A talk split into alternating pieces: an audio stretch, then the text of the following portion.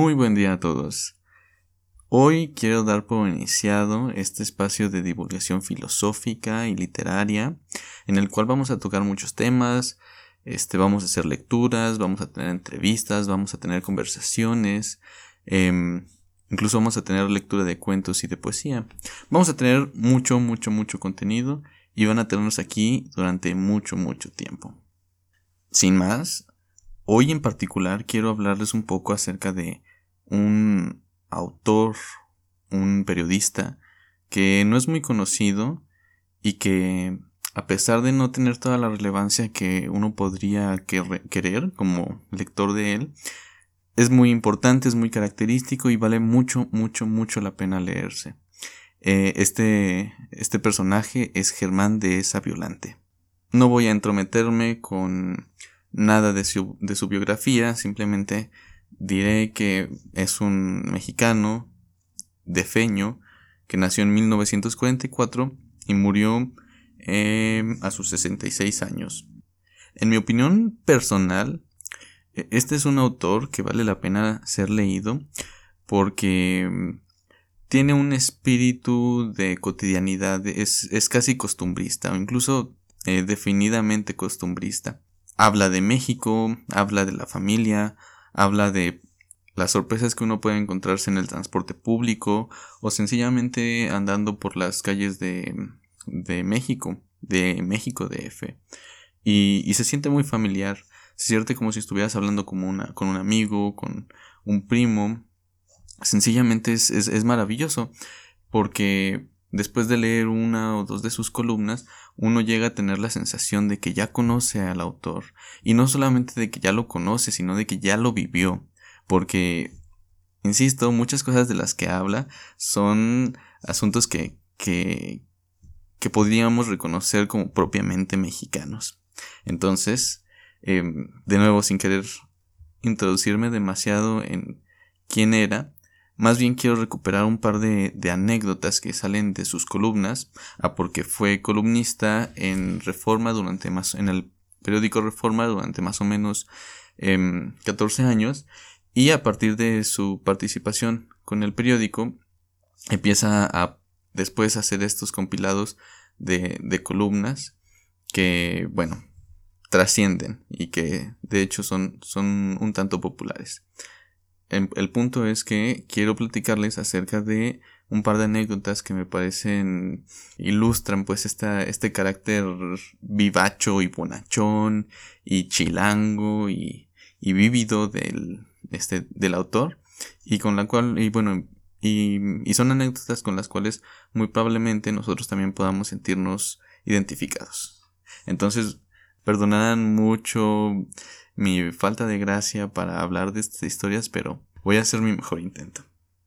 La primera historia con la cual quiero empezar es una que raya con lo, con lo fantástico, y eso me parece genial.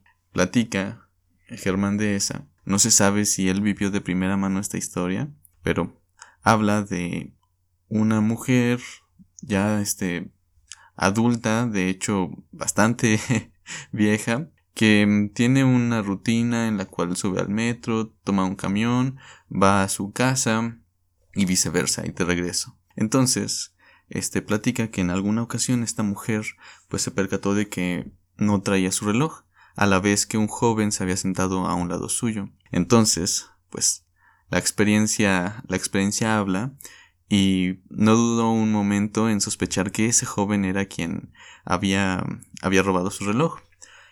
La mujer siempre cargaba dos agujas de tejer con las cuales se acercó al joven y lo amenazó, le dijo que le diera su reloj, que se lo devolviera, a lo cual el joven simplemente se quitó el reloj que traía, se lo dio y se fue.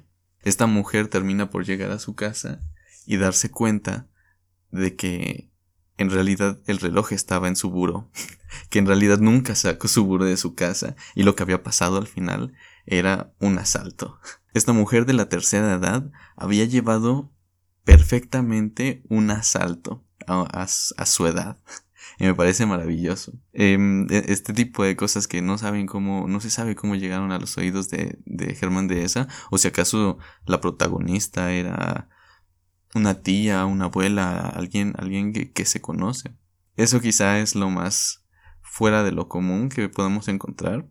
Sin embargo, bueno, sigamos, sigamos con una segunda anécdota que también me parece muy peculiar. En este caso, Germán de esa nos empieza a narrar un poquito de su infancia y nos platica que cuando eran las fechas navideñas y todas estas festividades, ocurrían las cenas, donde todos se juntaban y llegaban los tíos y llegaban los abuelos y llegaban este el yerno, la nuera, que no era tan bien recibido, y por un lado, excluidos de todos los demás, estaba una mesa de niños, que pues se trataba solamente de las criaturas, por decirlo de algún modo, ¿no? Los relegados, que no podían formar todavía parte de, de estas festividades, incluso de, de las pugnas entre, entre familias, que si un tío era mejor que otro, que si no se llevaban bien, ellos sencillamente no, no participaban en ellas, y sin embargo, nos damos cuenta a lo largo de la narración que Germán de Esa tenía un ojo atento para darse cuenta de todas estas cosas y que a pesar de lo negativo que pudiera resultar, él quería introducirse en, la dinámica familiar. Y, eso habla en particular de, una especie de espíritu observador, pero también de estas cenas, estos encuentros a los cuales pues podemos en realidad sentirnos eh, perfectamente identificados, porque todos hemos tenido esos momentos, ¿no?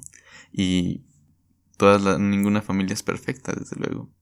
Pero bueno, a partir de, de encuentros así, de narraciones acerca de su familia, llegamos a una que me parece muy particular, en la cual habla de su núcleo familiar como tal, habla de su mamá y habla de su papá, caracterizando a su mamá como una mujer profundamente religiosa que tenía el, catolicismo eh, tatuado en el pecho totalmente profundamente católica. Y por otro lado, tenemos al papá que era un ateo comunista. E, e, esta, esta combinación parecía herética, así impensable. Y a pesar de eso estaba ahí. Y eso pues le dio a, a Dehesa un, una vida orientada en, en dos sentidos distintos. Por un lado por su papá, por otro lado por su mamá, que al final pues terminan por, por influir muy, muy profundamente en, en este escritor. Y, y, él lo dice em, de, de, maneras muy particulares. Me, gustaría, me gustaría de verdad citar estos fragmentos, pero em, solamente quisiera hacer mención de una frase, de, de un, un parafraseo que ilustra como el papá de esa lo marca, eh, más allá de sus ideales comunistas.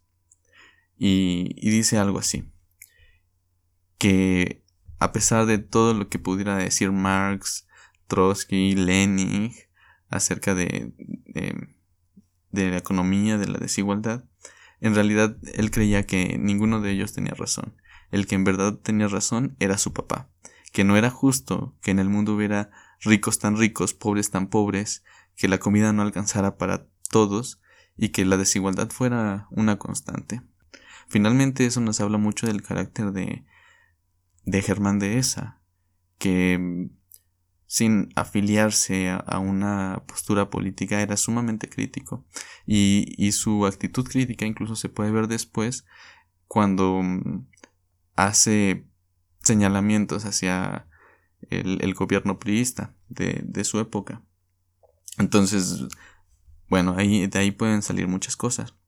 Finalmente, solamente para concluir, quiero hablar un poco acerca de este, este carácter vivachón, este carácter alegre que tiene este, este autor y que es muy... Mm, y, y, que, y que sobrevive en cada una de sus columnas a pesar de, del tono solemne que, que puedan llegar a tomar en algunas ocasiones. Este Germán de Esa sufre un ataque al corazón y sobrevive. Años después, sufre cáncer.